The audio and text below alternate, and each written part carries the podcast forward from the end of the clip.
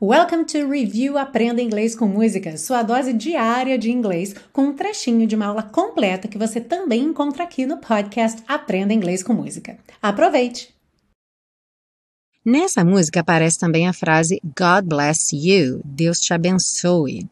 E essa é a frase que eles costumam dizer quando alguém espirra. Então, uma pessoa espirra, outra fala God bless you. Na verdade, já foi muito reduzida. Hoje em dia só fala bless you bless you, mas o original seria God bless you. Como God bless you tem a menção a Deus, algumas pessoas, por motivos pessoais, preferem uma outra forma. Então, eles usam Gesundheit, que é saúde em alemão. Ah, e se você busca um curso de inglês passo a passo com a minha orientação, conheça o Intensivo de Inglês da Teacher Milena, meu curso de inglês que te oferece 30 dias de garantia incondicional. Saiba mais em www.intensivo.teachermilena.com.